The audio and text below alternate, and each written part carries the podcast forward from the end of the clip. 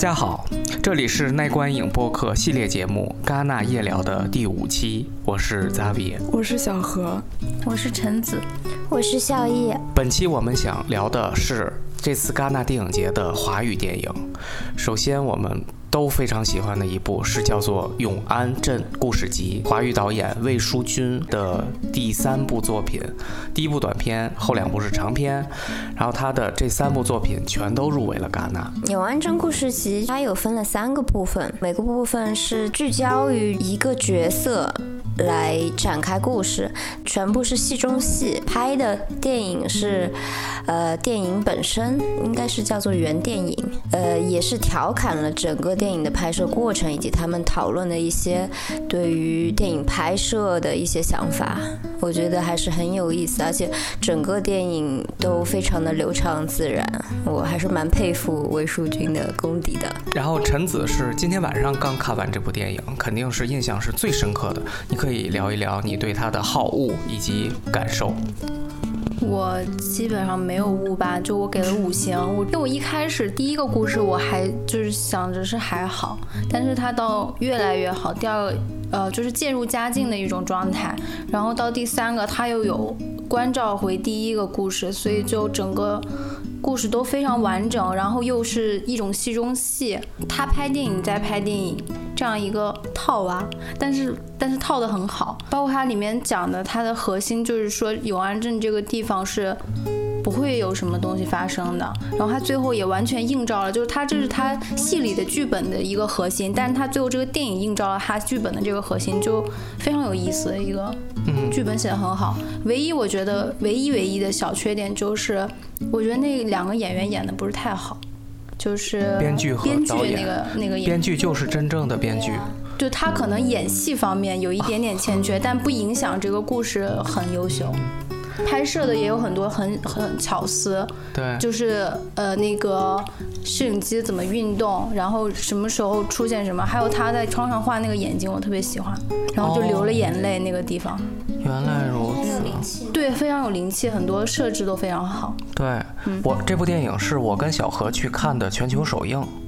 然后当时魏书君导演还给了一小段视频致辞，你你们的都有吗？你们的版本？对。然后他当时说了，他他把这部影片他的想法也放到了里面。他说，嗯，他这里面有七位导演参与出镜，然后还致敬了一些经典的影片。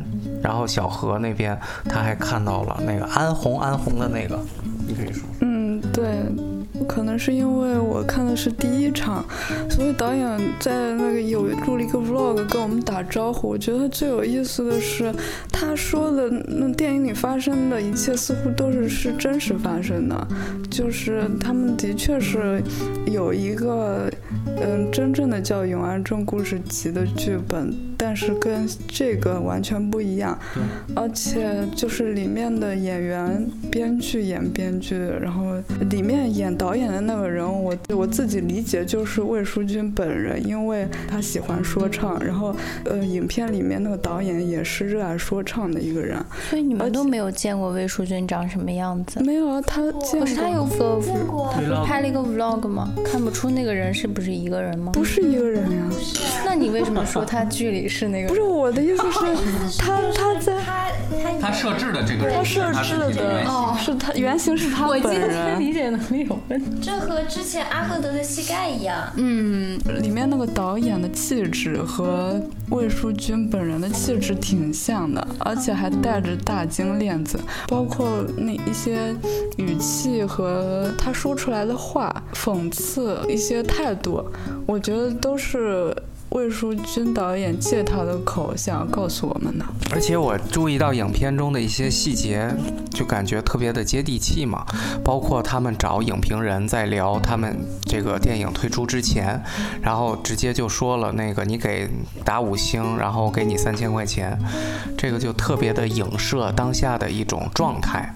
虽然没明说到底是在哪个平台上打五星，但是可能大家都知道是哪个平台。就不管任何人看这个电影都。都能找到一种共鸣感，不管是你是一个普通人，你是一个网红，你是一个明星，还是你是一个电影人，所有的人都能在这部电影里找到自己的角色和分身。刚刚陈子说那个呃渐入佳境，其实我一开始就很喜欢，因为我。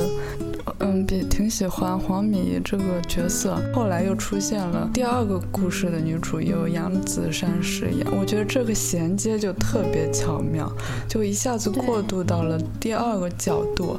就一开始在第一个故事里，杨子姗的出现就好像是一个想要夺走，嗯，因为我们带入的是第一个故事的女主黄米，就好像是一个外来者想想要夺走她女主角的位置，但是第第二个故事我们又从他的视角，就每个人的角度都照顾到了。第三个故事就是从从扮演者又过渡到创作者，就是一下子就我觉得。第三个故事特别会受到行业内的人的创作者的共鸣，而且包括他跟呃那个制片人的关系，导演跟编剧之间的关系，就是他们又是同一条船上，但是又要相互去利用，才可以共同把这个项目推好。就我特别喜欢第一段的那个结尾，他什么都他还是原来的他，所有人都看着他，我特别喜欢那个画面。对，特别特别有张力，是对。还有一点可以说一下，就是那三个小标题是三部电影的名字，你们还记得吗？嗯。独自等待。独自等待。第二个是。有话好好说。不是不是，这是那个安红，看起来，看起来很美。第三个是《冥王星时刻》。对，这三部电影都看过，然后也都挺不错的。对啊，那里面是有导演客串，是不是？没认出来，我都不太认识这些导演。后面字幕了。七个导演是吗？然后就是制片人也是他们制片人。对，制片人是制片人，编剧是编剧，然后这七个导演我不知道都分别是哪七个。我看到几个，我现在有点忘了，我记得耿耿军有，武世贤和张明都没有，是吗？我主要是不认识这些导演长得什么样，所以他在里我也因为我看了一眼那个片尾字幕，好像看到很多熟人。然后咱们接着说一下另外一部入围了一种关注单元的华语导演那加佐的《接娃》。就是在街上要债的小孩，混社会的，是为生活所困，为生重病的父亲付医药费嘛，然后他就去要债，然后去跟人打架什么。永安镇是进入了导演双周的平行单元，然后这一部是一种关注，也有一种提携新人的感觉。然后其实导演也挺。我因为我去采访了他，做了专访，他其实也有讲到，就是自己其实完全没有想到，整个项目也都是管虎在帮他做把控，然后包括选角到组建剧组，到最后把这个片子送来电影节，他其实自己也很意外吧，就没有想到，然后剧本也筹划了挺长一段时间，然后五年准备出来，其实他其中可能还是他给我的感觉还是蛮像是。呃，外国人会喜欢的一种风格吧，题材，对他的他的题材，对，然后不只是，我就觉得他的视觉上用很多那种霓虹灯，还有这种黑道，刁亦男那种，对，刁亦男这种会用到的一些元素。其实这部片子我觉得还可以的，就是，而且制作上来讲就特别后期，我觉得这就完全没有问题。然后故事本身的话也还好吧，就是相对简单吧，对，稍微稍微有一些单单薄单薄。我觉得这部片非常的学院派啊，非常的不会出错。就是他选择的这个题材，包括他的拍法和制作的方式，还有那个管虎的监制，就是让这个项目很稳健。嗯，然后他的情情感线的设置还有一些矛盾冲突，就是觉得。就是觉得是他该有的样子，所以你觉得会不会有关系？就是跟这个有关，因为他的项目是他要去参加创投，然后他的剧本吸引到了这些制作人，然后这些制作人扶持他把这个做出来，所以可能跟这个也有关系。他自己去掌握的成分可能也没有想象中那么多。对，我觉得这是一个共同的作品，大家努力。作为处女座来说还是不错的了，因为也是在摸索他的风格的阶段。嗯，对。所以说这两部电影有一一个共同点，就是，呃，黄米一在里面都饰演了一个角色，这也是为什么我们特别的想约黄米一进行一个专访，然后想问他，两部电影同时入围戛纳，就像是雷亚塞杜一样，虽然他是四部电影都入围戛纳，然后这其实也是一个比较奇迹的事情了。专门问一下黄米一的感受，在饰演两部电影中不同的女性角色这个过程中，肯肯定。有不同的感觉，然后跟不同的导演进行合作的时候，是不是也会碰撞出不同感受的火花？这点我们也是非常感兴趣。对，然后另外一部电影也是我们想讨论的华语短片，那就是陈哲艺导演的《永恒风暴之年》里面的一个中国部分。《永恒风暴之年》是由七部短片组成，其中的中国这部短片是由新加坡导演陈哲艺来拍摄的，然后由周冬雨和张宇负责主演。对，然后他们其实这个故事讲的是他们作为一对年轻夫妇，然后带着一个小孩子，他们三个人在疫情期间隔离期间的几十天之内发生的一段生活插曲。嗯，我觉得陈哲艺导演还是还是比较稳的吧，整个故事也算是比较完整，演员的表演挺好的。我没想到周冬雨演一个母亲，对，演的这么能就是有声有对，是的。然后还有张宇演的那个很渣男，就很让人气愤。我不觉得张宇演的是渣男，我也不觉得，不是渣男，是就是直男，甩手掌柜是吗？让人很想打人的丈夫吧？我我也不觉得他是想，我觉得是周冬雨小题大做了。啊？既然说到张宇这个角色，我我是非常理解这个角色的。最后他有一个举动，最后还是和解了，就是导演还是让。让观众看到了这个和解的一面。我觉得整个片子里张宇并没有做很过分的事情，就是在那样那样的环境下，就大家的精神都很紧张。对，我有点想不起来他有什么负面的。他负面的就是他的无力呀。对。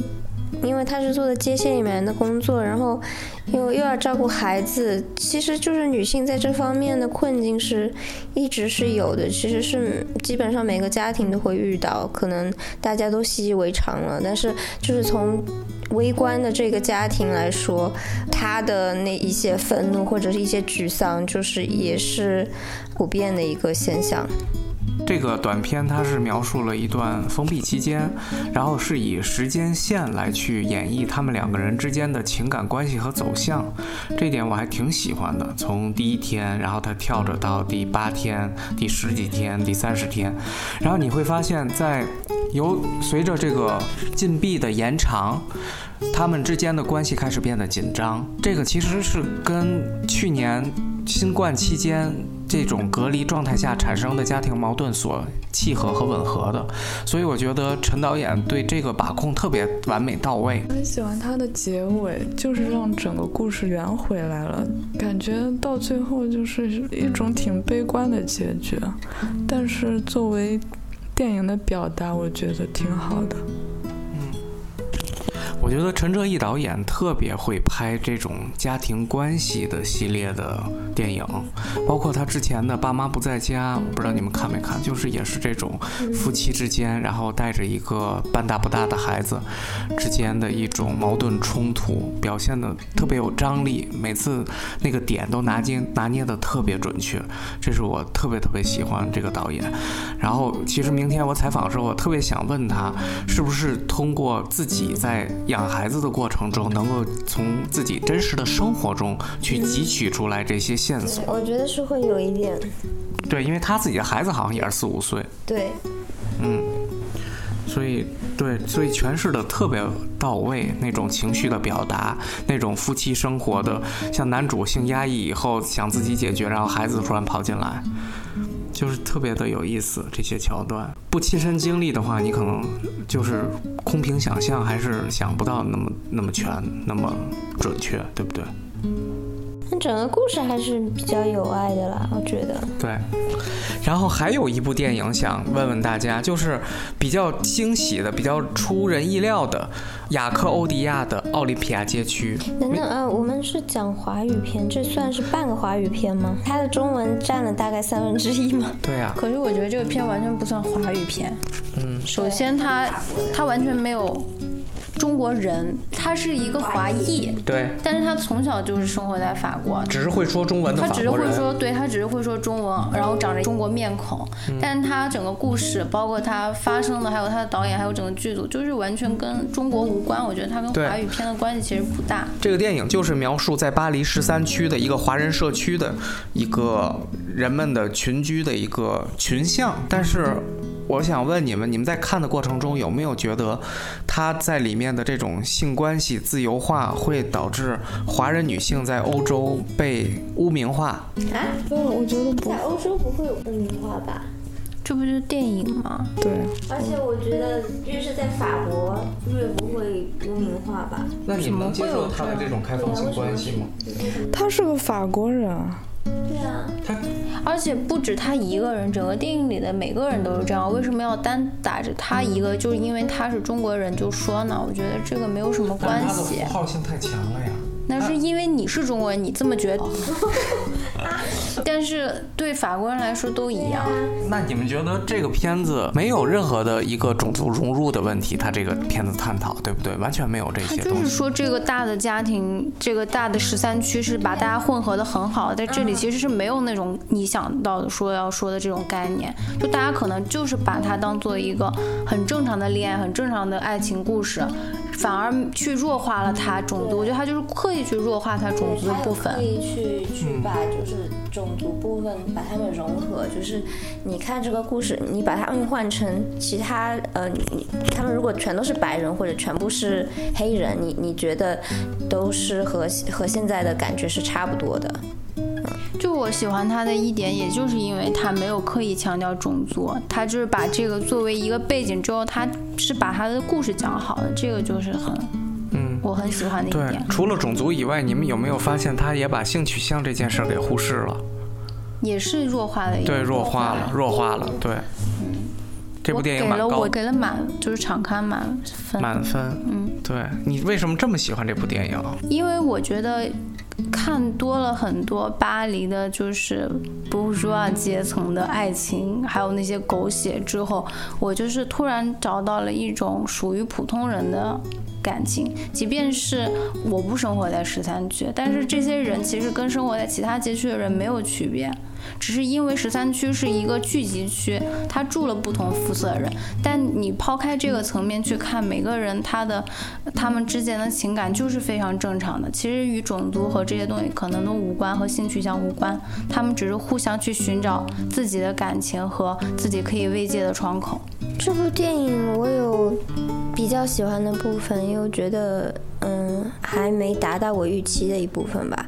就比较喜欢的话，我是比较喜欢那个前面整个调度和就是它的一些嗯建筑的空镜啊和就是整个黑白色调，对对，然后再加上它那个电子音乐，它这样它给我的一个感觉还是很很新鲜的，然后还有就是华人女孩子。